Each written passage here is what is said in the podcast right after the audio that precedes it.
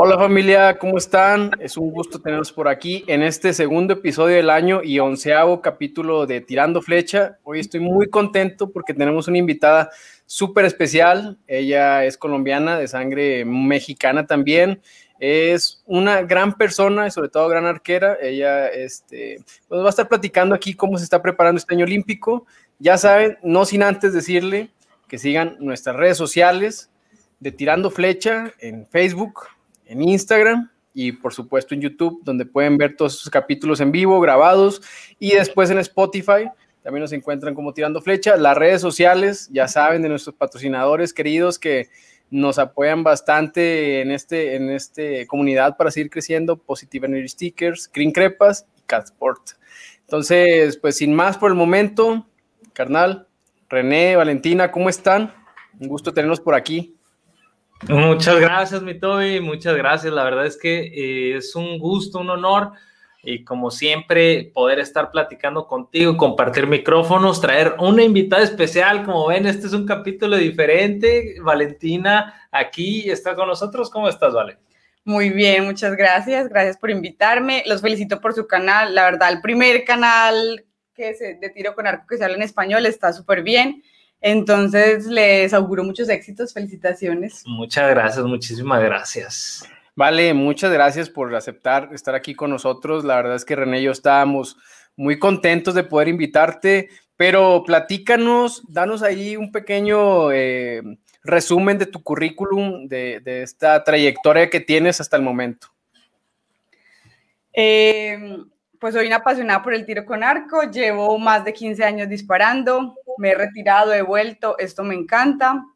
Mi mayor logro siento que es profesionalizarme en el tiro con arco, ya vivir de esto es, siento que en este momento mi mayor logro, cuando empecé jamás pensé que, esto podría ser.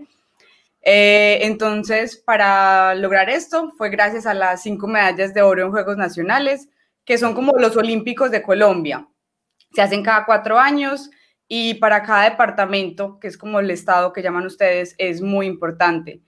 Entonces, eso me dio la oportunidad de profesionalizarme. Eh, ahorita compito para un departamento que se llama El Valle, que me dio esta oportunidad y por la que estoy totalmente agradecida y, ya tengo la camisa puesta y el corazón. También he ganado eh, en Panamericanos medalla de bronce, eh, plata en Juegos Centroamericanos y Juegos Suramericanos. Y, y sí, soy apasionada por el tiro con arco. Una chica apasionada, mi Toby, que precisamente me adelanto un poquito porque esa pasión hace que estés acá, aquí en Chiapas. Es un capítulo especial, un momento especial. Valentina lleva un par de días por acá en Tuxtla Gutiérrez porque le oía al frío, estuvo por acá y bueno, ya sabes que acá estamos en la Academia de Serrano Archery Club es donde está, donde está entrenando y es por eso, ¿no? Por la pasión, por querer seguir adelante, por querer hacer las cosas y como nos dice una semblanza, pues bastante, bastante buena, con muchos logros, con mucha pasión, con mucho corazón al arco, con una alegría, con un júbilo y muchas felicidades, Vale, por, todo tu, por todos tus logros y por eh, tu trayectoria. Muchas gracias. Oye, Vale, y como mencionas, eh, como decía René, ahorita, ¿tú de dónde eres? ¿De Medellín o eres de Bogotá? ¿En dónde, en dónde radicas en Colombia? Yo soy de Medellín, que el departamento es Antioquia, mi mamá es pereirana y mi papá es mexicano. Ah, ok, ¿de dónde es tu papá? ¿De, de Ciudad de México? De Coatzacoalcos, Veracruz. O sea, claro que nació en el DF, pero se crió allá. Ah, ok, ok. El señor. Es costeño. Costeño, de la costa de Veracruz. Dice que hacen buenos mariscos por allá también. Marquesitas. Las marquesitas, todo el sur. Oye, vale, y escucho a René, me dice, esta, esta pasión, esta disciplina me, ha llevado hasta allá.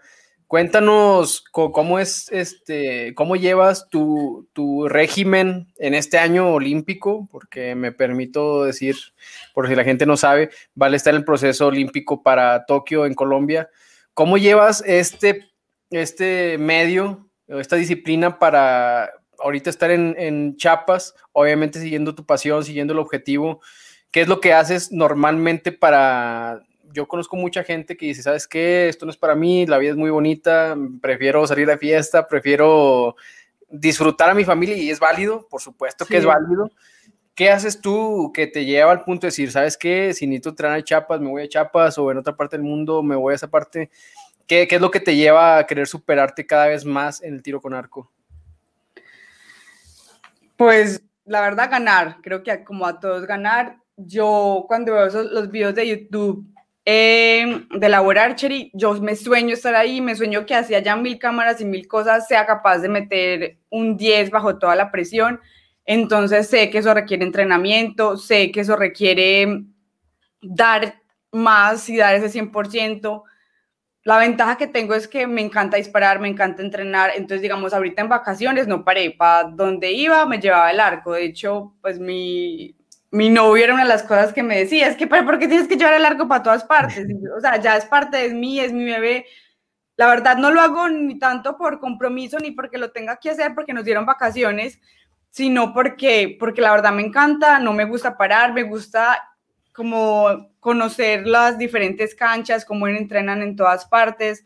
Yo creo que eso también ha sido como, como una de mis pasiones y ahorita el año olímpico siento que, que no se debería parar y si no podía entrenar hacía retenciones, porque, no sé, también me retiré de tres años y siento que ahorita vengo como con todas las ganas, como que ya descansé mucho, no necesito descansar más, estoy feliz disparando o esas retenciones, entonces me llevo el arco por, por todas partes. Oye, Dobby, ahí lo que nos dice... Eh, Alejandra Caballero, su cuñada, que se lo lleva a acampar en la playa. me consta que trae o sea, todo, güey. Trae dos arcos, ¿no? Yo, dije, bueno, sales de viaje, te llevas tu arco, te llevas tus cosas, unas ligas nada más para estar haciendo ahí simulaciones y con eso alarmas. No, güey. Trae dos arcos, scope, eh, plumas, ramas, eh, todo completo, o sea, como si fuera a realmente un campamento, una competencia, no es, no es algo que se toma a Valentina a la ligera. Por si sí, por si no, por si de pronto.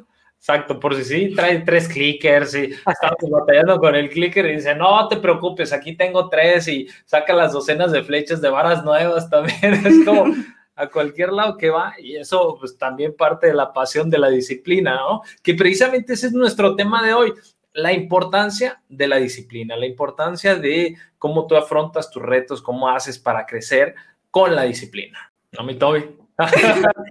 hay, un poquillo de lag, hay un poquillo de lag ahí aquí en el, en el, en el StreamYard. Oye, vale, qué, qué, curioso, casi creo traes ahí la prensa y traes todo para alinear el arco, qué chido. Y la verdad es que no se ven muchos atletas, me incluyo. Eh, yo llegué a viajar con dos arcos, pero a competencia, o sea, íbamos a una Copa del Mundo y dices, bueno, ahí sí ya he hecho dos arcos, pero irte de vacaciones con tus dos arcos, eso es más como ya tomártelo muy en serio. Esta parte de, la pasión, de la disciplina, viene totalmente de tu parte, creciste, cómo son tus papás, te, dijeron, ¿sabes qué? Si va a hacer algo, métete de lleno o realmente amas tanto el arco que dices, lo tengo que hacer así de profesional, así vaya de, de campamento, como dice Alejandra, o vaya a competir. ¿Cómo, ¿Cómo lidias con todo esto de poder tomarte todo tan en serio hasta en tus vacaciones? Pues mis papás siempre han sido muy trabajadores. Mi papá desde chiquito si nos decía, si van a ser músicos, pintores, que sean los mejores y métansela, métansela toda y ellos me han apoyado mucho. Sí hubo un pequeño periodo que de pronto no me apoyaron mucho porque pues los procesos olímpicos son difíciles y a veces se vuelve mm, sí muy estresante, muy frustrante si no clasificas. Entonces de pronto cuando me vieron un poquito triste después del 2012, sí me dijeron como que no, sálgase de eso, ya ya, ya no más dediques a estudiar, a hacer otras cosas. Volví porque me hacía demasiada falta disparar, yo sentía que no era yo, la verdad no era completamente feliz y hubo un tiempo en que como que sentía que me costaba sonreír, entonces fue cuando descubrí como que no, pues así que de última no importa volver a disparar. Pero yo siempre me han inculcado eso, como tratar de ser lo mejor en lo, en lo que uno haga, independiente si es barrendero, independiente si es Bill Gates. Entonces, eh, yo creo que viene de ahí. Si viene del ejemplo de mis papás. Eh, mis hermanitos también son, son muy emprendedores, digamos, uno es cervecero, otro tiene su empresa de limones y todos sí tratan como sí tratamos como de, de hacerlo con mucha calidad y con mucha pasión lo que hacemos. Yo creo que sí, inspirados como por nuestros papás. Es muy padre como, es muy padre como la familia, ¿no? Mi Toby, también como la familia te impulsa, te lleva, te, guía para poder, tener esa, para poder tener esa pasión y esa disciplina. Normalmente siempre la disciplina la vamos adquiriendo con el tiempo y vamos enseñándonos cómo ir creciendo y cómo ir haciendo las cosas, pero siempre desde el nicho familiar inicia todo, ¿no? El nicho familiar es el que te dice que, cómo puedes hacerlo, cómo llevarte, si te caes, te ayudan a levantarte, si estás arriba, pues te baja, te ayudan a, a poner los pies en la tierra y eso es súper, súper importante el papel de la familia. Aquí habla Valentina también de un tema muy importante que es la pasión, ¿no? ¿Tú crees que la pasión es más importante que la disciplina? A ver, esta es una pregunta porque Estamos hablando de un tema de disciplina donde tienes que hacer todas las cosas, donde tienes, donde traes tu arco, donde haces todo, pero ¿crees que la pasión es más importante que la disciplina? No, yo digo que las dos son muy importantes, pero, pero digamos eso lo hablábamos ahorita. Yo la verdad no me considero una persona disciplinada, yo me considero una persona como apasionada. Obviamente una cosa siento que lleva a la otra. Si te gusta lo que haces, entrenas todos los días, te llevas el arco donde vayas, entonces siento que la pasión puede ayudar a la disciplina. Obviamente entonces cuando no hay pasión no entreno, no, pues también ahí va importante la, la disciplina para poder seguir constante y poder, y poder dar resultados. Entonces yo siento que, que son de las dos, porque igual también si simplemente haces las cosas porque las tengo que hacer, porque yo dije que las iba a hacer, entonces las hago sí es importante, pero si, si no hay como esa pasión y ese gustico y, y que lo disfrutes, yo siento que así entrenes todos los días de pronto no se dan los resultados, porque uno ve gente que entrena muchas flechas y sí que dispara todos los días y no siempre los resultados, quizás le falta como ese amor, esa disciplina y ese gusto, siento yo, no sé. Pues muy interesante. Oye, ¿y cómo, o sea, cómo te das cuenta que tú dices, sabes qué, yo no soy disciplinada, soy apasionada? ¿Tú practicaste algún otro deporte para decir, lo que me apasiona es el tiro con arco? O sea, puedo hacerlo todo el tiempo, puedo hacerlo todo el día, hasta en vacaciones. ¿Practicaste otros deportes que te llevaron otra vez al tiro con arco o desde que entraste te enamoraste completo de esto?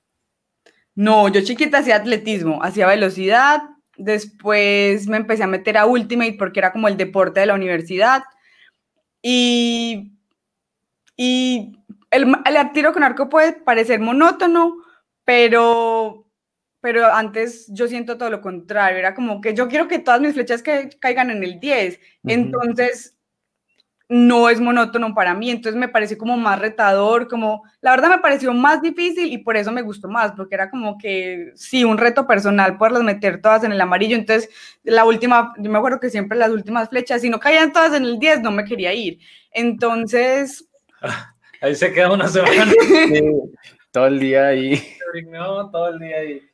Entonces, entonces, yo siento que me, que me quedé en el arco fue, fue por lo difícil, como por lo retador y por lo que, que me exigía también más y mejorar, porque también siempre he sido como más activa, entonces como más de correr y más de moverme, entonces también uno como de, que, de centrar todas sus emociones y tratar de estar tranquilo, eh, no sé, me pareció muy interesante y muy retador. Por eso fue que me gustó. Y también porque vino un entrenador coreano que se llamaba Park, no me acuerdo el nombre, no, no sé qué Park. Entonces, eh, yo creo que el entrenador también es muy importante a la hora de uno apasionarse. Él vino a, a hacer nuevos, a, hacer, a entrenar a los juveniles y y siento que él fue el como que me enganchó, porque él de hecho me dijo, o Ultimate o tiro con arco. Entonces, pues tenés un entrenador coreano que te dé proyección, pues tiro con arco. Oye, vale, para darnos contexto, el Ultimate es el de Frisbee. El, sí. sí. ¿Se practica mucho en Colombia? En mi universidad, sí. Yo estudié en EAFIT y allá son muy buenos en Ultimate. Entonces, no es muy popular, pero, pero digamos que en mi universidad sí. Es un deporte que va a Juegos Mundiales, de hecho. Sí. Es un deporte que está en Juegos Mundiales. Eh, para la gente que no sabe, los Juegos Mundiales son como los Juegos Olímpicos de los deportes no, olímpicos. sí, también está tiro con arco en field. Eso está súper padre. A mí me encantaría ver tiro con arco en Olímpicos, pero en la modalidad field, La verdad es que estaría muy chido. Sí. Eso estaría muy padre. Y entonces, ah, para darles, en field también. Para darles un gran el, logro. El, contexto. También participó en campeonatos field. En, Juegos Mundiales de field. ¿Cómo te fue? Súper mal. no, yo le conté a René que yo no sabía calcular distancias, yo las hacía a ojo. O sea, después de la competencia fue que me enteré de todos los truquitos que Brina, una de Eslovenia, me enseñó, pero ya al principio no sabía nada. No, pero ya al final, ya cuando, ya cuando ganó la Brina, te dijo, nos siguió ayer en, en las redes. ¿Cómo ves, Red, todo este, esta historia que, que te cuenta Valentina? Que, tú como ahorita que están trabajando esta parte juntos, ¿Qué crees que sea la, parte más importante para un atleta? ¿La pasión o la disciplina? De hecho, yo, como, yo coincido con un comentario precisamente de una mamá de uno de los arqueros que nos dice eh, que se complementa, ¿no? Porque puede ser bueno de ambos lados en extremos, pero siempre debe haber un balance para hacer algo que te haga sentir feliz.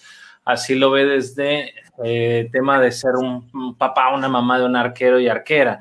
La verdad es que sí creo que es un complemento. La pasión eh, te ayuda a que puedas generar esa disciplina. La disciplina te ayuda también a mantener la pasión. La llama. Sabemos que llega un momento donde te puedes aburrir de hacer lo mismo, lo mismo, y más si no, si no tienes resultados pero los resultados también van en consecuencia, en consecuente de una disciplina, de que puedas hacer tus entrenamientos, de que te cuides, de que vayas literal a atender a los planes del entrenador, no que simplemente vas y te paras y tiras y no sabes ni siquiera lo que estás haciendo, eso no es disciplina, ¿no? El irte a parar al campo no es disciplina, disciplina es poder cumplir con las cargas, hacer el ejercicio completo, el alimentarte bien, el descanso todo esto. Y eso sí es, eh, para mi punto de vista, es un complemento, ¿no? Si es como una 50-50 junto con la pasión. Obviamente, si no hay pasión, pues mucho menos va a haber disciplina, ¿no?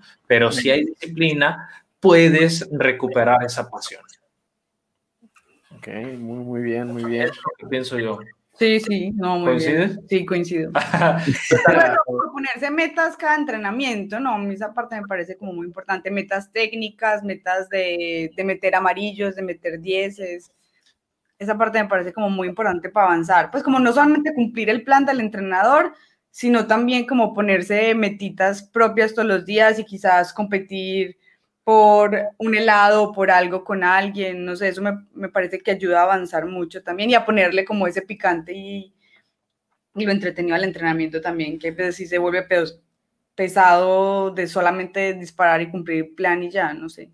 Es, es importante tener esa, como, como lo dice, ese picante, ese, esa chispa dentro del entrenamiento que no sea solamente tirar y tirar y disparar y tirar y disparar, o sea, estar ahí flecha tras flecha, sino que eso tenga una intención y que también eh, pueda salir de eso algo bueno, ¿no? Algo bueno en precisión, que te ayude, que te motive. Y precisamente es algo que platicaba con, con Valentina, y parte de lo que le estaba ayudando era, pues, cómo hacer que el entrenamiento también sea no solamente apasionado, sino que también te haga sentirte feliz, ¿no? Sí, que también puedas disfrutar el entrenamiento, que no sea solamente disparar y que llegues a un punto pesado y ya no quieras seguir disparando o que te haga muy, eh, o que puedes llegar a, no sé, a tema de una lesión o algo por una sobrecarga, pero que esto te ayude, ¿no? Que, que puedas sentirte tú feliz al momento de hacer la, el disparo, al momento de estar entrenando, ¿no? Sí.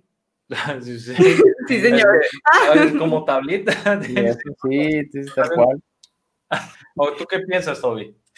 Pues es que, fíjate, y tocaste un punto bien importante, como lo dice Claudia, eh, una co coexiste, ¿no? Y, son codependientes, definitivamente.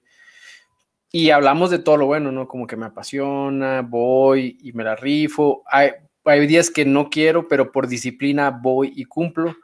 Que a lo mejor esos son los días que no se disfrutan tanto el tiro con arco. Y es normal, o sea, muchas veces pensamos que todos los días hay días en los que la carga es de 500 flechas ese día, y ese día nadie quiere tirar, porque son 500 flechas que fue en un viernes y ya tiraste lunes, martes, miércoles, jueves, entonces ya estás descargado y dices, no, no quiero, pero por disciplina vas y las tiras.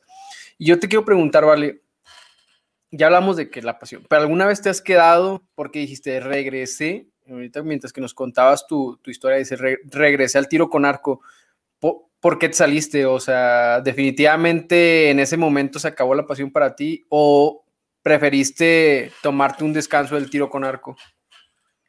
No, la verdad me frustré, pensé que era mala, porque no clasifiqué a los Olímpicos de Londres, hizo medio durísimo porque había entrenado horrible, o sea, 500 flechas diarias. Es que ese era el problema. Hay que entrenar horrible. Hay que entrenar bien, Valentina, no entrenar horrible. No, igual yo también tengo la teoría de lo que ahorita decías, que a veces es maluco pararse a entrenar, pero uno igual va y esa es la disciplina. Yo también tengo un dicho que maluco también es bueno, o sea, también esos días hay que aprender a disfrutarlos y sacarse algo. Entonces, me acuerdo cuando me tocaba disparar mil flechas, yo decía, yo, bueno, voy a disparar mil flechas y me voy a premiar con esto al otro día. Pues no sé, como también sacar, sí, tratar de, yo, yo soy de la filosofía que sí hay que tratar de disfrutarse todo. Así hay días que uno no quiere entrenar, hay que tratar de disfrutarse las cosas y también como quedarse un premiecito, no sé, es como, como mi estrategia. Y así no siento que sea como tanta disciplina y tanta pesadez, sino que es también, también rico.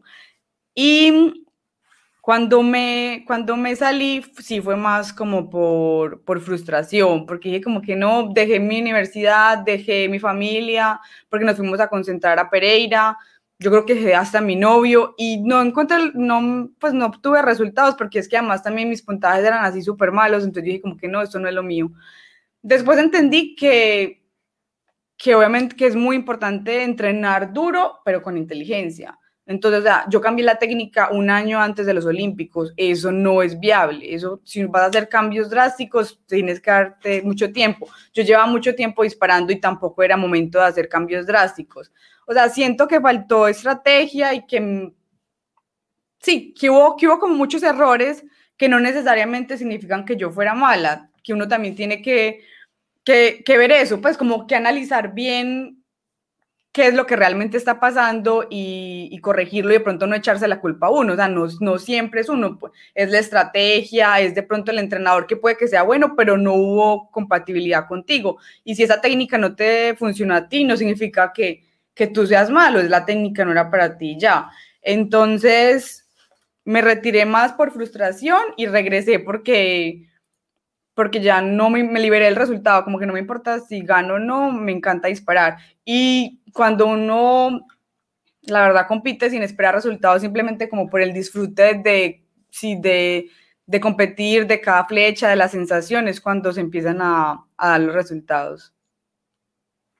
Está muy padre como cuando tú compites, eh, vas por, por competir, pero sin ir por ese vamos, no es que no quieras ganar, ¿no? Al contrario, yo creo que siempre queremos ganar, pero si haces esa competencia con gozo, te es más fácil ganar. O sea, y cuando lo logras, lo disfrutas mucho más, no, no, estás, no estás frustrado, no entras en un modo eh, mental que, que, no te aporta, que no te ayuda, y pues eso está, eso está padre.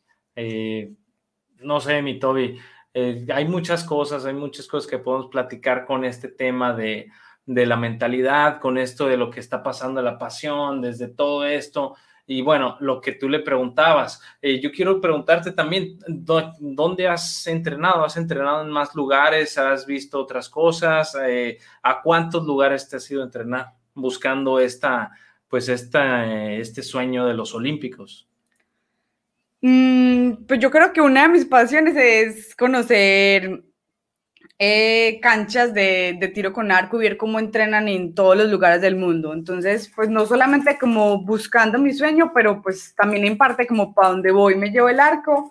Pues he entrenado en, en Ecuador, en Australia, en Inglaterra, en Corea, en Estados Unidos, en México, entonces en Saltillo, en Guadalajara, en Chiapas la verdad, sí, sí he conocido muchas canchas y eso me encanta, me encanta viajar con mi arco porque conoces otras personas, conoces eh, cómo entrenan otras culturas, cómo está organizada la cancha. Pues yo no sé por qué, pero me causa mucha, mucha curiosidad y, me gusta mucho como conocer cómo entrenan las diferentes partes del mundo.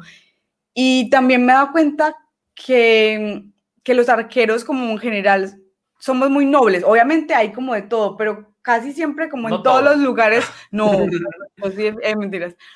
Yo sí siento que la mayoría son, son como muy nobles y como muy abiertos y la verdad en todas partes me, me han recibido súper bien y, y, es como conocer el país, conocer el lugar, como, como con amigos, porque la gente sí es muy abierta y, y, y te recibe muy bien y no es lo mismo llegar a un país con, pues así como solamente turista, a llegar como una arquera y entonces ya ellos te muestran como la ciudad y el país y así, no sé.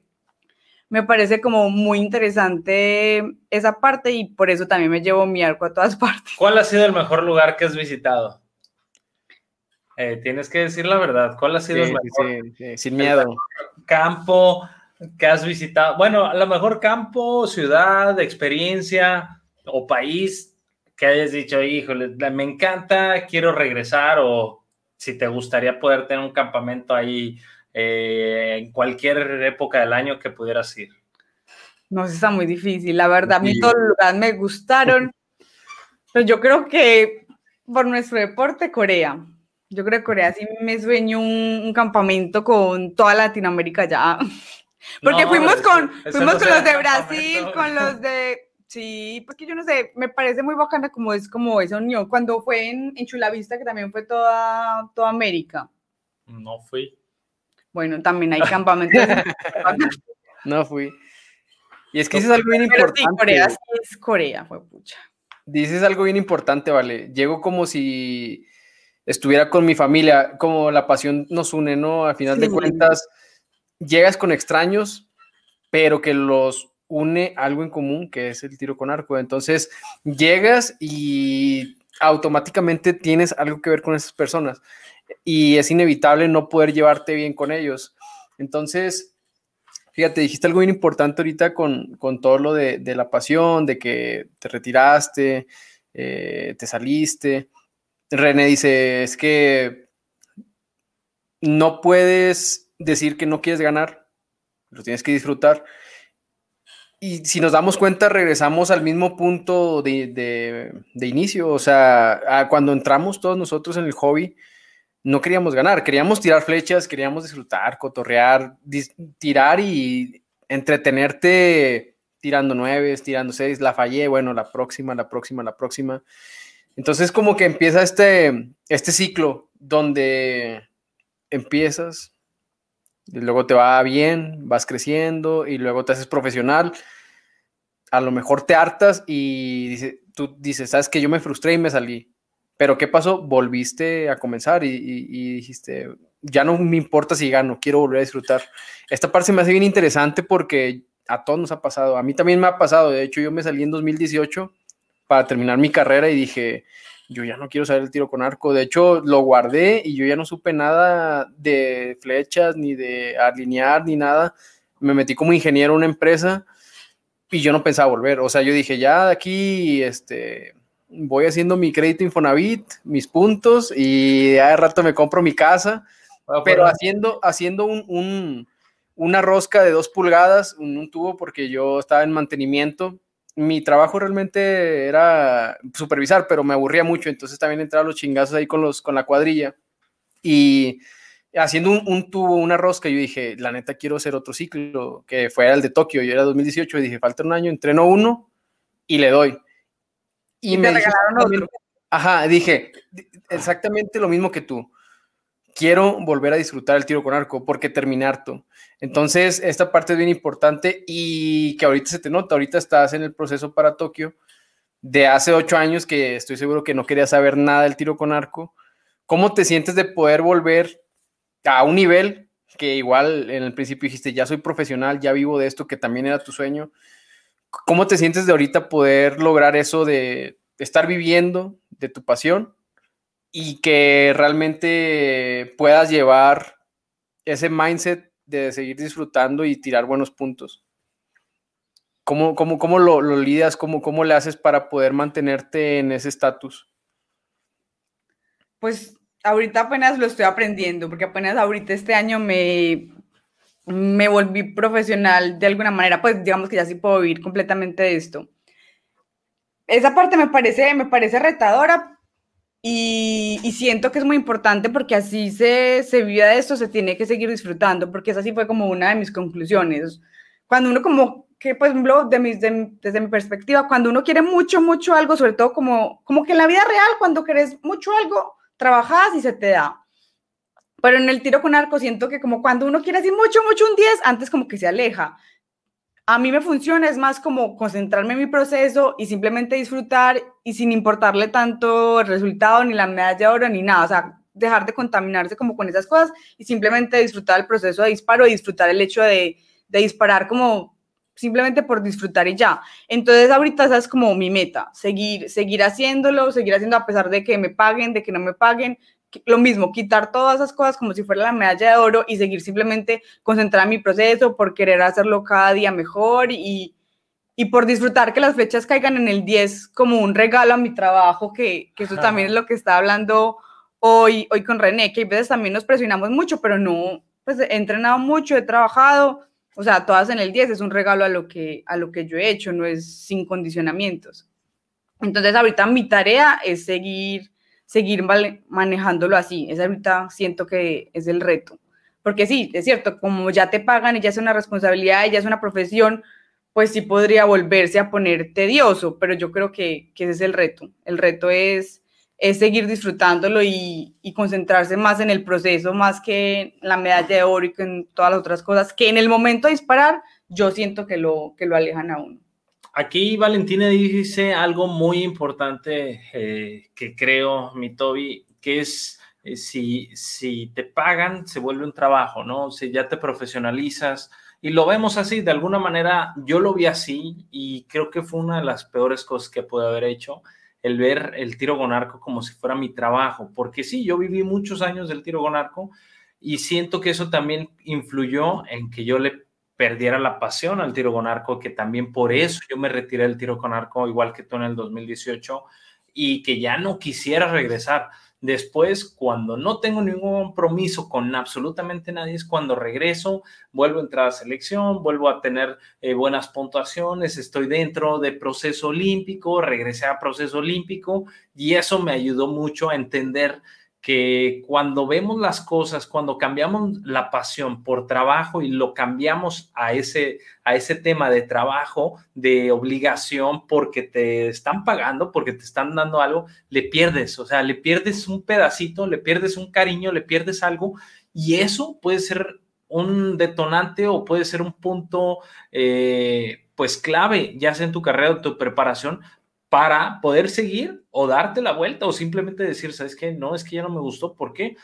Empiezan a cambiar las cosas, empieza a cambiar la mentalidad, empiezas a verlo como la responsabilidad de pago y no como tu responsabilidad de pasión, ¿no? No como esa, esa disciplina a la pasión de, querer hacerlo por el gusto. Y eso está muy padre lo que mencionan, ¿no? Que pues ahora es... Eh, profesional, ya eres profesional, ya te pagan por ser, el Valle te está apoyando para poder entrenar, para que tengas tu equipo, para que tengas las condiciones. ¿Y cómo le, cómo le vas a hacer? O sea, ¿cómo le haces, cómo le vas a hacer para poder retribuirles a ellos, pero que esto no se vuelva para ti pues una obligación por el pago, sino por, por tu pasión? No, yo antes le iba a decir tapo, entonces déme un consejo ya que yo estoy empezando a ¿Cómo lo haría usted para no, para no perder la pasión y no volverlo tan tedioso?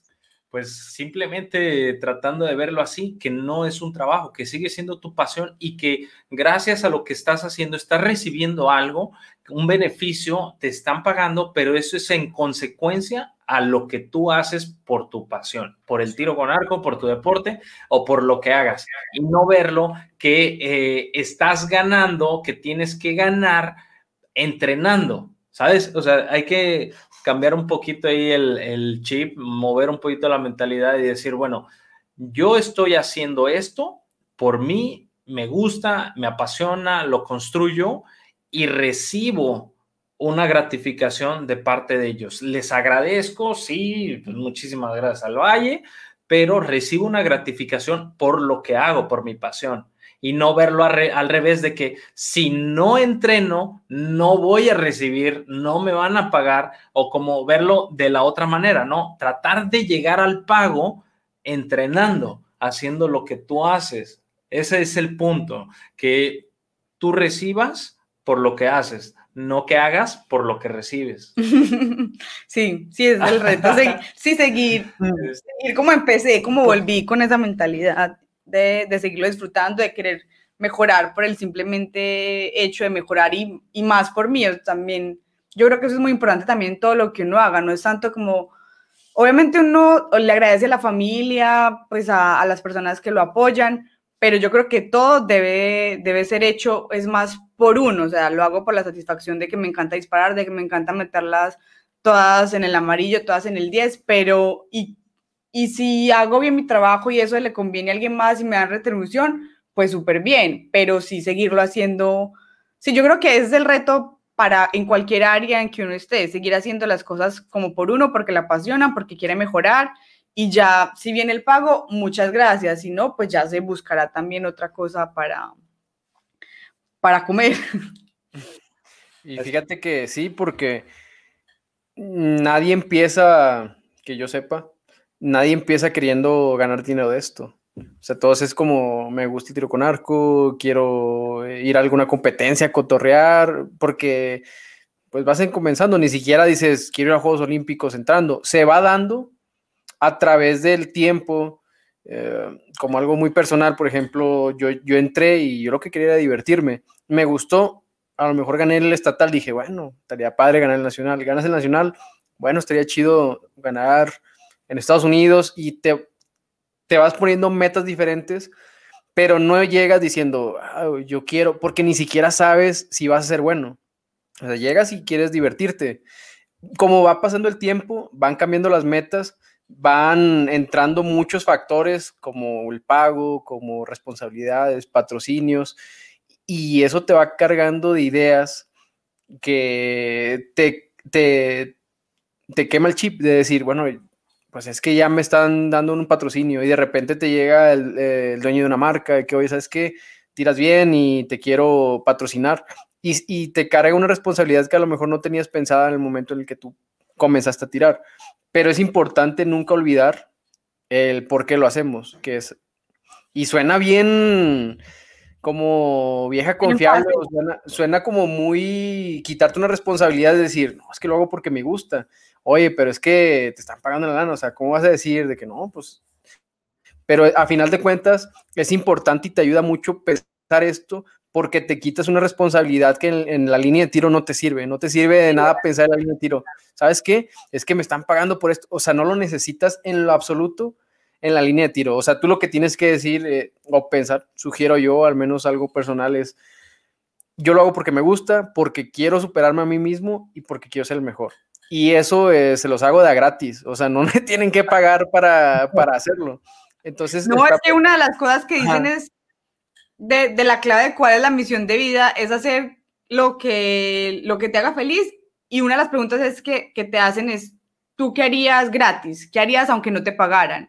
Entonces, si una de las respuestas es tiraría flechas todo el día, entonces vas por el buen camino. Otra cosa que yo quería decir ahí es que también muchos que están empezando dicen, no, es que yo no tengo talento para esto, pero pues entrenar una vez a la semana. Uno entrenando una vez a la semana, o sea, así tenga un, el super talento, no se va a ver porque este deporte es de entrenar todos los días. Y este todos los deportes, y en todo, en todo, si dices, no tengo talento y no lo desarrollas. Si entrenas una vez a la semana, o sea, no, no, no es que no tengas talento, es que no estás entrenando nada.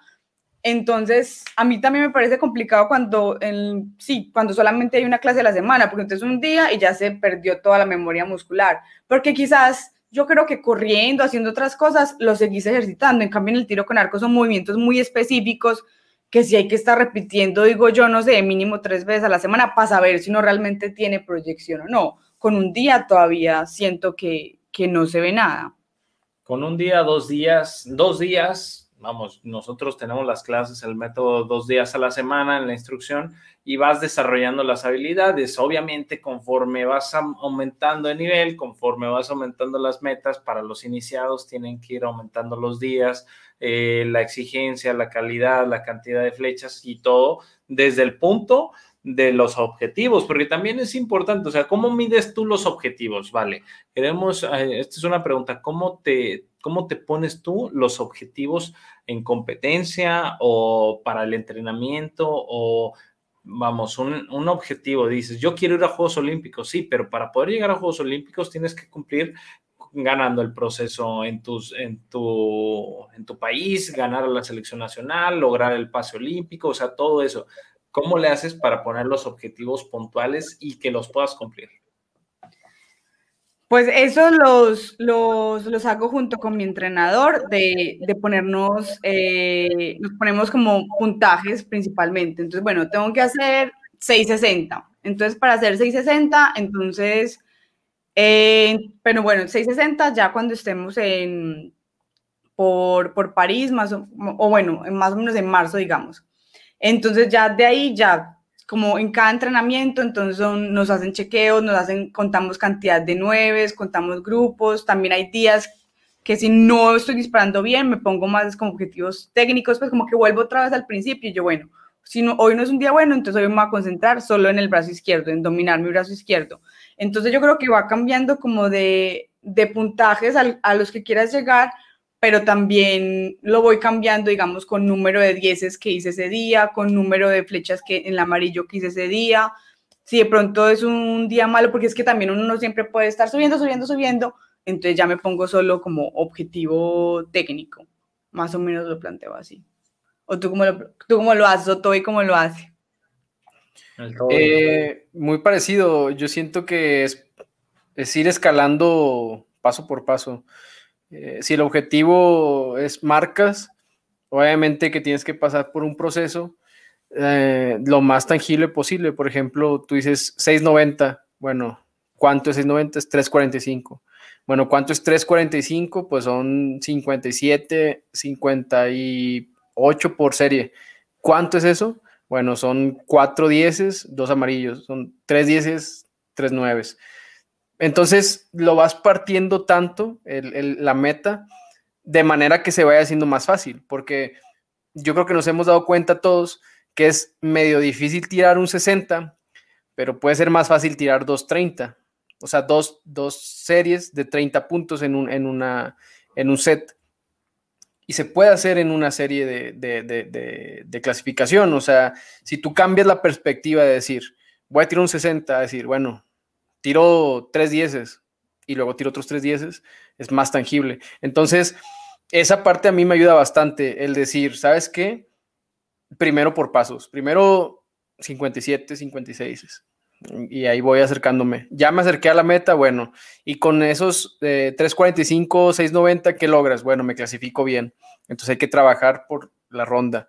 ¿Qué necesito para la ronda? Bueno, necesito asegurar tantos puntos, 29 por serie, 27 por 7, 27 por serie o más. Y ahí vas tú partiendo tanto de manera que se va haciendo tangible en cada serie. Porque si tú te pones un, una meta muy grande o una meta que sea bastante fuerte, no la vas a ver eh, o no vas a ver avances si te enfocas meramente en eso, a diferencia de decir, ¿sabes qué? Bueno, ya tengo la primera parte, ya tengo la clasificación, ya tengo la serie y lo pones a prueba en una competencia y poco a poco es como tú te vas dando cuenta que vas avanzando o que necesitas modificar algo porque como igual al principio si sabes que no hice match, no me, no me acoplé al entrenamiento, no di resultado o no era mi tiempo, pues no vas a ver ese resultado inmediatamente, pero puedes esperar a que se vaya dando poco a poco y si es necesario, hacer un cambio. Entonces yo siento que esa parte es muy importante para poder ver tus resultados tangibles y que no te desesperes, porque hay parte en la que ves que no da resultado y dices, sabes que esto no sirve, o sabes que ya no soy bueno. Entonces cuando tienes que dar un respiro, tu entrenador te guía y sabes que, mira, no te desesperes, no va bien, o sabes que si hacemos un cambio y ya ahí entran otros factores en los que también eh, lo mental, lo, eh, nutrición, descanso. No, y también decirse, está bien tener un día malo, o sea, uno también quiere que todos los días estén bien, no, o sea, también está bien tener un día malo, como dice Maluco, también es bueno, eso también es como, como mi dicho, porque si uno también siempre espera que todos los días sean buenos, y si, si, si se frustra mucho cuando de pronto un día no salen las cosas tan bien. Entonces también como que verlo como parte del proceso, siento yo. Es algo también que platicamos en algún momento, Iván y yo, de que a veces satanizamos, ¿no? Una ejecución, una mala ejecución, decimos, es que eh, hicimos un disparo malo y chingado, o sea, nos, nos frustramos, entramos un modo eh, muy defensivo, un modo que no nos conviene al momento de estar entrenando, de estar compitiendo. Dañamos el Boston. Rompemos el, el parador del arco. Yo lo aprendí a la mala por muchos años, la verdad. Eh, pero es difícil, o sea, también es algo muy difícil porque entran las emociones, los sentimientos, entra todo esto, pero siempre si, si tú logras controlar eso, si tú puedes eh, no satanizar, no, no decir, bueno, esto pasó y ya no lo puedo mejorar, eh, logras una competencia mucho mejor, un entrenamiento mucho mejor y obviamente un mejor desarrollo. Entonces sí tiene que haber ahí una, una pues mecánica, un buen pensamiento, una buena asesoría, una formación de, de buenos objetivos y como lo dices, o sea, estarlo teniendo tangibles yo siempre les he dicho que lo que no se puede medir no se puede mejorar. Entonces, si tú vas midiendo tus resultados, vas haciendo tus cosas, puedes ir avanzando, puedes ir eh, eh, mejorando todo tu proceso. Entonces, Toby, pues es, eh, comparto totalmente lo que dice, lo que dice Valentina, de que cómo se pone sus, sus, objetivos, también los tuyos, y ojalá que esto también le sirva a la gente, ¿no? Para que entienda que los objetivos se pueden parcializar, se pueden ir desde lo particular a lo general y no simplemente querer ser campeón del mundo, pero no tener un objetivo de la semana, ni de cuántas flechas vas a tirar, ni de cuántos puntos vas a iniciar en esa semana, o sea, no se puede, tienes que ir poniendo los objetivos en el camino, lo construyendo, ahora sí que construyendo la pirámide con esos pequeños ladrillos. No, y que también los objetivos pueden ser técnicos, los objetivos también pueden ser, esta vez voy a disfrutar más la competencia y no voy a romper una flecha cuando sea una, una mala flecha. Como también hay objetivos también de, de mood que también como deportista te pueden ayudar también a, a crecer personalmente. También a mí me parece muy importante objetivos de ritmo, sigamos si siempre bajo muchas flechas, o yo, bueno, esta competencia van a ser todas fluidas. A mí también eso me parece importante porque a veces también nos concentramos mucho en los puntos, que obviamente es lo que da que ganes o pierdas, pero pues también a la larga todo eso también va sumando y también te va, te va formando como persona, que igual también uno hace esto es como para, para crecer también como ser, como ser humano, o sea, igual que el trabajo, todo te, te, va, te va nutriendo para crecer. Sí, todo eso te va, te va ayudando. Oye, ayudando del tema de crecimiento, ¿no? Eh, en el crecimiento el tiro con arco puede venir desde una buena experiencia hasta una mala experiencia. A todos nos ha tocado. A mí, en lo personal, como lo platiqué en el capítulo pasado, hay unas experiencias malas que me hicieron crecer y fueron mis, eh, pues mis experiencias. Para ti, ¿qué ha sido? ¿Has tenido algún momento así, pues que te rompe, que te cambia, que te dice, o alguna anécdota que nos puedas contar, eh, pues ya sea divertida o complicada para ti dentro del tiro con arco, que te haya ayudado a salir adelante o simplemente que lo hayas disfrutado muchísimo? Pues digamos, ante un mal momento no reacciono tan, tan emocional, yo realmente soy más controlada. Yo me acuerdo que tenía un amigo que le iba mal y tan rompía las flechas. Yo lo veía y me queda como, como wow, o sea, también hay veces, yo no sé si es bueno externalizarlo de esa manera o de pronto tragárselo, porque también uno se queda ahí como con toda, con toda la rabia. Yo generalmente pues me lo quedo y soy, trato como que si no pasara nada, pero obviamente uno por dentro está muriendo. Pero así en competencias no me ha pasado como nada gracioso, siento yo, no he hecho nada, pues, ni de romper flechas, ni de, sí, ni de romper Boston, ni nada, todo así, me lo quedo ahí por dentro como si nada pasara. Pero yo creo que la experiencia que más me hizo crecer definitivamente fue ese no haber clasificado en el 2012, porque me acercó más como a la parte de por qué hago las cosas, pues por qué estoy haciendo eso, o sea, no es simplemente por ganar, es realmente porque me hace feliz y porque siento que aporta mucho a mi vida y que me hace crecer como persona. Entonces, yo creo que esa derrota de no haber clasificado en el 2012, uno la mira en retrospectiva y fue lo mejor que me pudo haber pasado, porque gracias a eso me volví más espiritual, eh, digamos, eh, empecé a crecer más personalmente, entré a yoga, entré a hacer meditación, entré a hacer chikun. Entonces siento que me... ¿Qué es chikun? Es como el yoga de la China. Ok. como con Panda. Oh, ya. Y, y, sí, son cosas que yo antes, la Valentina de antes, jamás se hubiera metido. Yo jamás me hubiera metido en eso. Es más, yo también decía, yo quiero esa abogada. Además, mi papá lo hacía y yo me burlaba de mi papá. Yo era como, que eso tan tonto? Entonces, eh, son cosas que yo creo que hasta que no caes, no las ves. Entonces, también, también por eso caerse de, de, vez en cuando estratégicamente es bueno. No mentiras, todo, todo pasa por algo y como dice Steve Jobs, uno ya después va uniendo los puntos y va entendiendo por qué pasa lo que pasa. Súper bien. Una manera muy, muy madura de ver las cosas, porque... No, es que dices, es que sabes que me frustré y me salí el arco haces yoga, creces eh, espiritualmente, maduras, te das cuenta que realmente te gusta el tiro con arco y que no lo haces por ganar, ni por medallas, ni por logros, sino porque realmente es lo que te apasiona. Vuelves, te va increíble, ahorita eres profesional, eh, vives de esto, te firman marcas y aceptas eh, ese crecimiento porque a final de cuentas es aprendizaje y simplemente mera perspectiva porque uno podría decir, ¿sabes qué? Es que me fue mal y te quedas con esa idea de que, ¿sabes qué? Me fue mal, me fue mal. Ahorita me está yendo bien, pero en ese momento fue algo que no me hubiera gustado que pasara.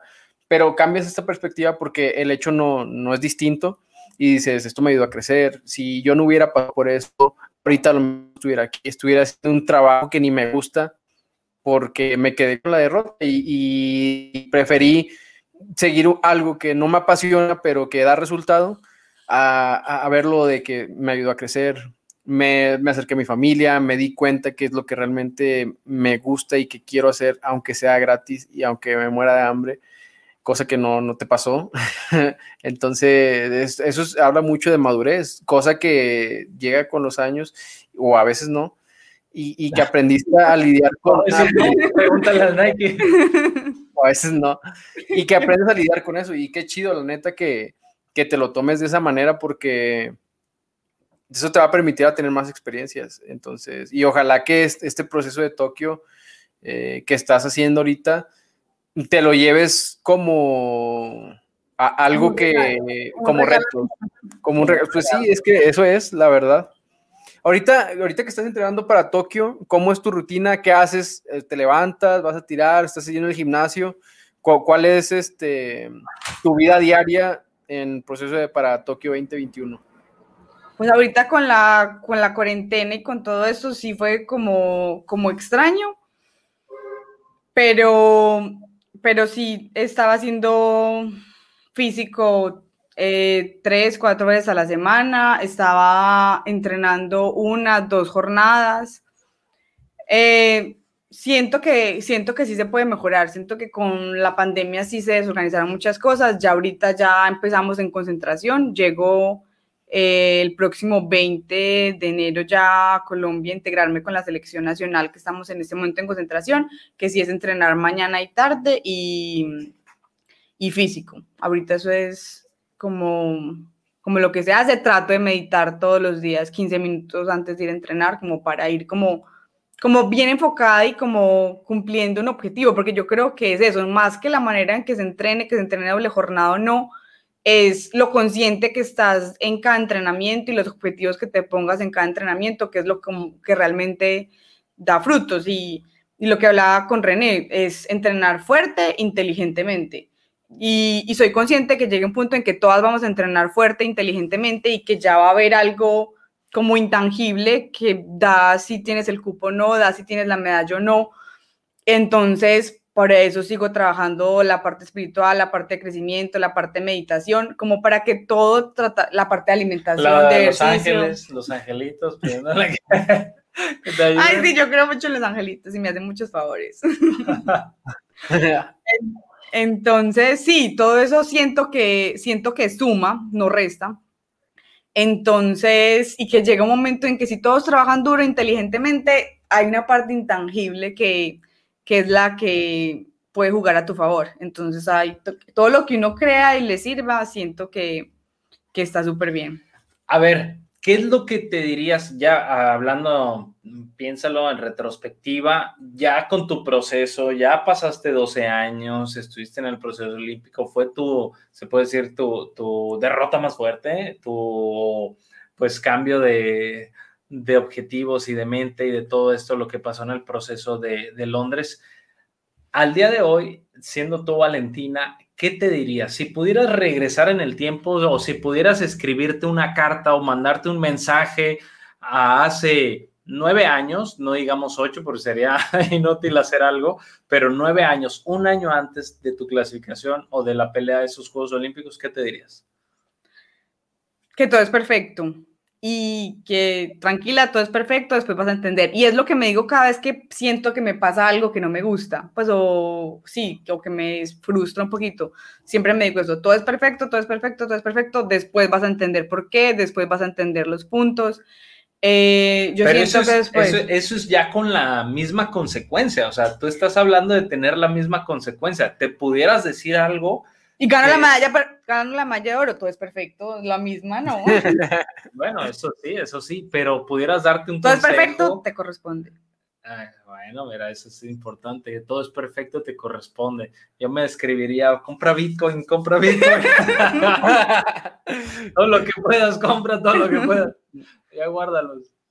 Eh, ok, en esa retrospectiva, pues ya lo ves de una manera mucho más madura, ya avanzaste, ya tienes y dices, ya todo es perfecto, ya, ya pues lo construyes, ¿no? Y dices, es lo que te toca, es lo que te toca vivir y eso es parte también de lo que nosotros tenemos que entender que tenemos que disfrutar en todo el camino del deporte, en todo el camino pues de la competencia, güey, que tenemos que disfrutar cada momento, que tenemos que pase lo que pase, tenemos que disfrutarlo, porque si no, pues estamos perdiendo nuestro tiempo, estamos echando a la basura nuestra pasión y sobre todo, bueno, y también estamos eh, gastando una disciplina, estamos mm, echando todo al, saco roto y no vale. Como decía mi coach Lalo Vélez, la vida es muy bonita como para andar tirando flechas sin ganas. Y eso sí es cierto, o sea, de repente ves a que la gente se la pasa toda madre los domingos, los sábados y uno bien madreado, cansado, donde te hace toda la semana y dices, ¿por qué hago esto? Descansas, llega el lunes y dices, ya sé por qué lo hago, porque me gusta, porque disfruto y porque me la paso bien chido. Oye, Ale Osquiano, saludos Alita. Es verdad, Los Ángeles le hacen favores, increíble pero cierto.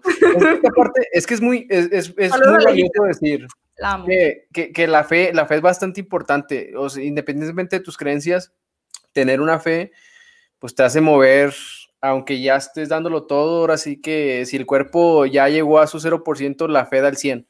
Y qué bueno que, tengas esta parte espiritual y de fe, ¿vale? Que, te mueva y que te ayude a, tus metas. Sí, sí, es, es, es interesante, es divertido y obviamente cada quien tiene sus creencias y es súper respetable y eso es lo que lo hace mover, es, me parece que está súper bien. Hay, gente que no cree en nadie, pero cree en uno mismo, pues yo creo que Dios está en todo, entonces si él cree en él mismo, cree en Dios. Entonces también, o sea, todas, todas las creencias son súper respetables y, y qué bacano que, que, que, en lo que se crea, pero que sí se tenga, se tenga fe, yo creo que es lo más importante. Oye, vale, y hablando de fe, teniendo este, este par de temas, pues, sabemos que el tema del tiro con arco nos, nos mete a un punto C, ¿no? Platicábamos que el tiro con arco también es meditativo y nos ayuda pues a estar en un punto concentrados, a, poder platicar con nuestro interior, poder platicar en nuestros pensamientos con Dios, de, con el tiro con arco, pues nos abre esta, esta disciplina y vale también de lo, de lo que pues es un deporte muy individual, ¿no? A mí me gustaría que nos dieras un consejo o que le dieras, para concluir ya con el capítulo, eh, que nos dieras un consejo a los más grandes, porque tú eres muy espiritual en ese caso, o algún tipo de consejo para los jóvenes, para las personas que te ven, para todos los que nos siguen, para las personas que están escuchando el capítulo eh, o que lo van a ver después, algo que te ha funcionado por toda la vida, que nos des un consejo de algo del tiro con arco. Del tiro con arco, es entrenar, entrenar y entrenar. La verdad, o sea, yo no creo que haya alguien como súper talentoso, no, yo siento que, bueno, entrenar con inteligencia, perdón. Entrenar con inteligencia, entrenar con inteligencia, entrenar con inteligencia. Para mí ese es el consejo, sí, la verdad, para el tiro con arco es entrenar y, y bueno, ahí viene la parte de la disciplina, que es lo que es el capítulo de hoy, la, y la pasión, pero, pero, fue pucha, es que esa está difícil esa pregunta. entrenar y, ya en la competencia es disfrutarlo, como quitarse las, las expectativas. ¿Qué te hubieses dicho tú de consejo de entrenamiento? Si te vieses ahorita a cuando iniciaste, eh, cuando llevabas un año de haber conocido, bueno, estabas muy chiquita cuando llevabas un año, pero ya cuando empezaste a competir, de, o cuando estabas empezando a tener objetivos de selección o objetivos ya competitivos de ganar medallas, ¿qué te hubieses dicho? Un, consejo que te hubieses dicho en ese momento, que te ves a la Valentina pequeña, a la Valentina de 13, 14 años, eh, algo, algo, una frase, unas palabras o un consejo, ¿qué sería? Como entrene lo más que pueda, súper concentrada. O sea, cada espacio que tenga para entrenar, entrene lo más que pueda, súper concentrada. Y en competencia, relájese y disfrute. Súper juiciosa. Súper juiciosa, pero sí en competencia, ya relájese y disfrute y que sea lo que Dios quiere. Y ya va, algunas va a ganar, algunas va a perder, pero lo más importante sí es, es como disfrutarlo, porque yo creo que lo más frustrante es cuando pasan competencias importantes, selectivos importantes, y uno dice, pucha, es que si me hubiera relajado más y no me hubiera importado tanto, hubiera, el, el resultado hubiera sido mejor. Entonces, entonces sí, como yo digo que hay que entrenar lo que más se pueda, súper concentrada, inteligentemente, y en la competencia sí simplemente disfrutar el proceso, disfrutar cada flecha y, y ¿cómo se dice? Quitarse como las expectativas y, y, y los resultados.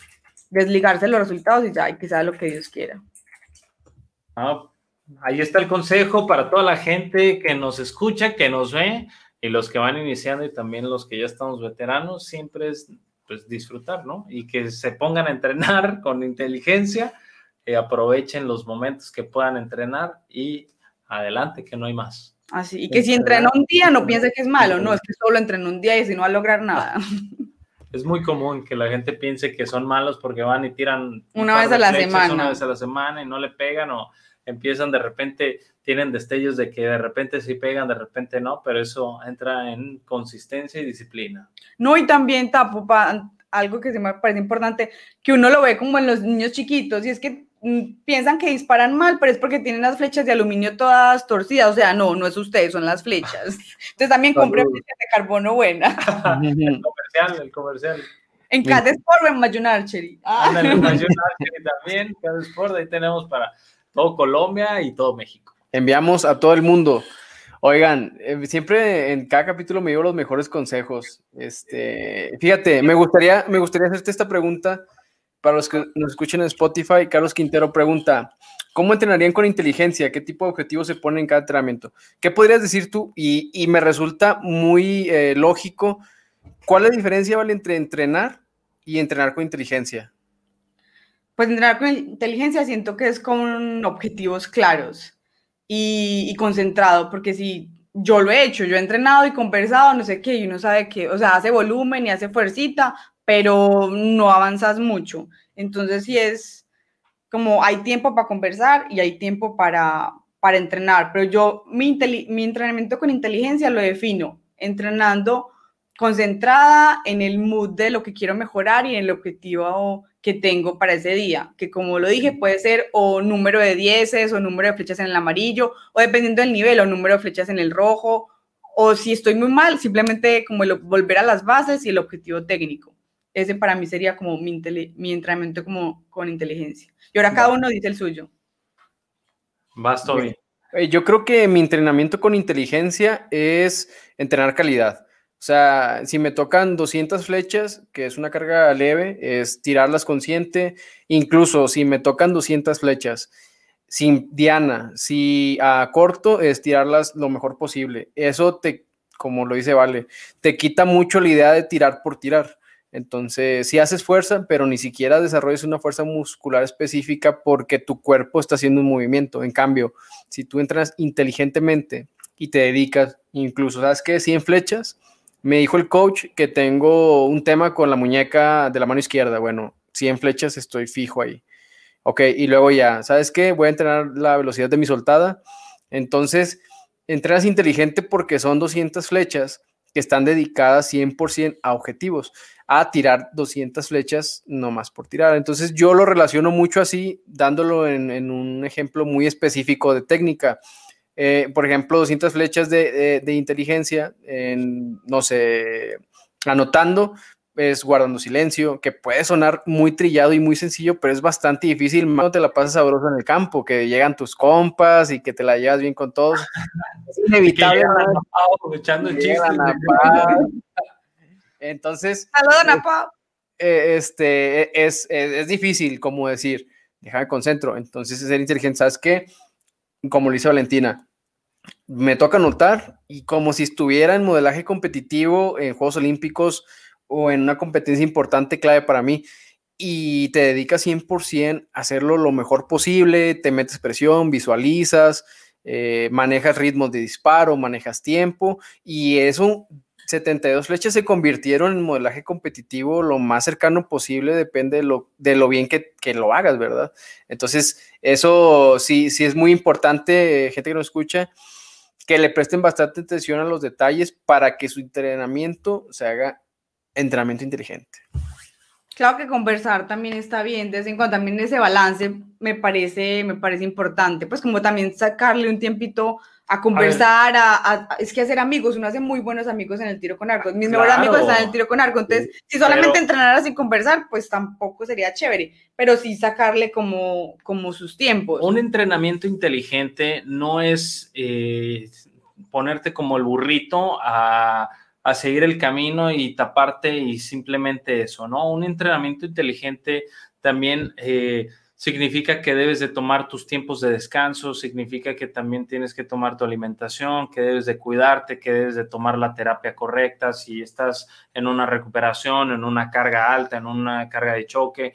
Eh, significa un entrenamiento inteligente, significa que debes de tener tu equipo correcto, significa que debes de tener tus tu material necesario para poder entrenar. O sea, no nada más es eh, llegar y tratar de anotar y tratar de anotar lo más que se pueda, es eh, hacer los complementos, hacer el micro, pues yo lo, yo lo llamo como el micro training, eh, que es un entrenamiento minúsculo que va sumando cada momento, que va sumando durante el día, durante la semana y el mes, y eso te va dando eh, opciones y herramientas para poder avanzar en tu desarrollo de competitivo, en tu desarrollo del entrenamiento. Para mí el entrenamiento inteligente es eh, poder estar en completa sincronía con lo que estás haciendo, en completa eh, calidad de pensamiento y como dice Vale, o sea, no es no hablarle a nadie, al contrario, es padre y es sano poder estar en el campo, platicar, pero también un entrenamiento inteligente, o sea, un entrenamiento de calidad no es estar cotorreando todo el día. Vamos, porque ahí ya perdiste objetivos, ya perdiste atención, ya pierdes concentración y como dices, tirar por tirar, tirar por tirar no asimila al cuerpo absolutamente nada, porque el cuerpo registra primero, tu eh, hace tu registro mental y después el muscular. Entonces, si no tienes tu registro mental, pues mucho menos vas a tener el registro muscular. Lo único que vas a estar haciendo es haciendo tonalidad porque ni siquiera haces fuerza, porque el movimiento del tiro con arco al momento de ser tan pequeño, tan corto y de una manera pues pausada y que dura 8 segundos el disparo, no lo alcanza a registrar. ¿Sabes? No es algo que te vaya a generar mucha fuerza, vas a generar un poco de resistencia y un poquito de tonalidad del tiro, pero no te va a hacer mucha fuerza. Entonces, eso hay que entender muy bien cómo es, eh, cómo se entrena, cómo se debe entrenar y eso les puede aportar muchísimo. Esa es mi definición de entrenamiento inteligente. Y hablando ahí de la conversa, yo tenía un entrenador que decía que cuando fuera a recoger, podía conversar y, distraerme. Ya cuando regresara, ya sí empezara a hacer mi visualización de disparo y todo, porque él también decía, o sea, uno estar concentrado toda la competencia o todo el entrenamiento, sí es muy tedioso y muy cansado también para el cerebro. Entonces también... Es muy cansado. como, por ejemplo, a mí me parecía, me parecía como interesante eso, como ir y así puedes conversar, no sé qué, ya cuando ya va regresando, ya otra vez, bueno, ¿cuál es mi objetivo? Mano izquierda, em, alineación, ya cada quien va pensando como en sus puntos claves y en su visualización del disparo para allá. Fíjate conectarse. que, eh, sumando un poquito a lo que dice Valentina, más bien restando a lo que decía el entrenador, una de mis mejores competencias hace añísimos que empecé, de hecho era un selectivo en la Alameda Oriente, dejamos de tirar en la Alameda, creo que en el 2003, 2004, como el 2005, por ahí por el 2003, eh, yo iba pensando a la línea de tiro cuando regresaba de las flechas, cuando iba por las flechas y cuando regresaba por las flechas, mentalizado mi ritmo, mi técnica, o sea, repitiéndomelo todo el día, todo el día, todo el día. Recuerdo que me cansé muchísimo, pero fue uno de mis mejores eventos y tenía muy poquito tiempo tirando, disparando, tenía muy poquito tiempo compitiendo y gané la competencia. Y fue, te lo aseguro, gracias a eso que pude estar concentrado toda la competencia. Sí, es pesado y es muy difícil. Bueno, hay que entrenarse para eso también. Y es muy, muy difícil, pero eso sería de punto lo mejor, pero sí, es difícil hacerlo, no quiere decir que no puedas relajarte, que no puedas eh, platicar o ir caminando, ir, ir echando la chorcha, pues es, sano también, ¿no? Vas a disfrutar, no vas a quererte meter ahí siempre todo en la cabeza, ¿no? Hay un momento que sí, la competencia de ronda individual, ahí sí puedes tener tus momentos, de decir, ah, ok, me voy a concentrar, me voy a meter, y aquí, ahora sí como burrito solamente pensando en lo que tengo que hacer. Y por el otro lado, pues ya terminé, pues vamos a disfrutar. Es que es una estira y afloja de me concentro, pero si me meto mucho, después me voy a calambrar y o sea, entonces es cuando aprovechas y te despejas un rato. Entonces, no tanto el punto de dispersión de decir ya, no, no sé nada, no, no, me relajo un ratito y luego vuelvo al, al, estado mental de, de competencia. Y, es bien importante eso, que, ojalá que estos eh, consejos les ayuden para, entrenar mejor. Eh, sin duda, todos, todo, todo, todo se entrena. O sea, no puedes entrenar de una manera y competir de otra. Si tú cotorreas en entrenamiento, vas a tener que cotorrear este en no que tengas que cotorrear, pero no te va a servir de nada querer concentrarte en la competencia porque nunca lo practicaste, o sea, te vas a sentir raro. Entonces, sean coherentes con su entrenamiento y con su competencia. Eso también yo les puedo decir. A veces el cotorreo está tan chido hasta que te acuerdas que eres el coach. Entonces ahí es donde vale, donde vale madre. Pero sí, este, pues nada, eh, este capítulo se, extendió bastante, un poquito. Eh, muchas gracias. Por, María, muy conversador. Por, por este, vale, por esta invitación eh, haberla aceptado, te agradecemos bastante. Tirando Flecha es tu casa, así que espero que te sientas tan bien como en Australia y en Inglaterra y en Corea. Estas son sus redes sociales, Vale Contre en Instagram, vale, ahí subes todo tu contenido y todo eh, tu proceso de dónde estás y cómo te está yendo, ¿verdad? Sí, podría ser más juiciosa con mi contenido, pero sí, ahí es donde, donde lo subo. Igual puedo saludar a, Luisa, que es mi compañera de, yoga, que es, la, es mi apoyo más, ¿cómo se dice? Más firme. Ah, mentiras. Ah, También a Carlos Durán. Dice que no eres su apoyo más firme, ¿eh, Luisa? no, los comentarios. En los comentarios, hay muchos comentarios de la gente. Aleja, que manda saludos, le mandamos saludos a Carlos Quintero. Al Fer Becerra también le mandamos un saludo. Que, como es compuesto, ya 200 es mucho para ellos. De 200 flechas es mucho para, para, el, para el compuesto, no, yo creo que todavía se puede más. Claro. eso, es, hablando de un recurvo hacia un compuesto. Ya ahí es otro podcast, ya ahí, en deberíamos de compuesto contra recurvo, mentira. ¿Cómo sería? Que compuesto es más fácil. Sí, compuesto es más sencillo. Ah, el próximo podcast. El, hate de Linda, ¿no? Linda nos va a quitar el patrocinio, güey. No, no, para nada. Pues mi Toby, eh, Valentina, muchísimas, muchísimas gracias. Nos encantó platicar contigo. Temas bastante interesantes, para que la gente entienda también sobre ti, sobre la mentalidad, de la pasión, de cómo formar objetivos y todo esto. Es un capítulo bastante informativo, mi Toby, es algo diferente de lo que habíamos hecho. Ojalá que la gente también lo pueda ver así, lo disfrute, que tenemos nuestras anécdotas, nuestra diversión, pero también sabemos cómo cómo competir, cómo entrenar y pues sobre todo cómo atender bien a nuestra necesidad de, disfrutar y de seguir la pasión. O que nos dejen sus comentarios de ellos también, cómo lo harían y, también sus puntos de vista. Me parece también eso muy enriquecedor. Y sobre todo porque no hay canales de tiro con arco en español, entonces sí me parece, me parece una iniciativa muy tesa de parte de ustedes. Yo sé que no es fácil empezar y la verdad sí los felicito y ojalá que haya más programas como esto, más debates, más puntos de vista, muy bacano. Muchas gracias, Vale. Te prometo que lo vamos a hacer, eh, vamos a tomar el tiempo. Estamos empezando en este proyecto y la idea es que podamos expandir, que podamos traer a la gente mayor contenido de tiro con arco, no solamente de las anécdotas, ya tenemos por ahí el tobillo, hemos estado platicando de poder hacer algo para ayudarles tanto en técnico, psicológico, ya temas que nos pregunten, que nos manden los comentarios. Recuerden que nos pueden mandar lo que ustedes gusten a tirando flecha y se los vamos a contestar o vamos a hacer algunos videos cortos contestando sus preguntas de técnica de tiro con arco, mentalidad de tiro con arco, entrenamiento y todo eso. El Toby es entrenador, yo estoy iniciando por esta parte del asesoramiento y pues eh, muchas gracias, Vale. No, muchas gracias a ustedes, que esté muy bien. Toby. Gracias.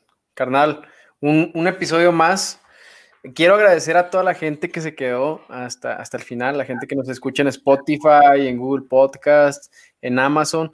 Muchas gracias por formar esta familia de tiro con arco, este nicho que es pequeño, pero es bien lindo y que estimo y estimamos demasiado. Ya saben, en Instagram, tirando flecha X10, ahí subimos contenido, Facebook tirando flecha, también las últimas noticias y por supuesto YouTube para encontrar estos capítulos en video podcast o en Spotify, tirando flecha también para escuchar el audio de cada uno de nuestros capítulos. Si se lo perdieron, ahí los pueden encontrar. Y gente, pues sin nada más que decirles, eh, ahí también síganos en nuestras redes sociales, ahí también aventamos cotorreo, dudas, Instagram, René Serrano, que da muchos tips mi compa eh, hace poquito hizo un, question and answer y, contestó bastantes preguntas muy buenas.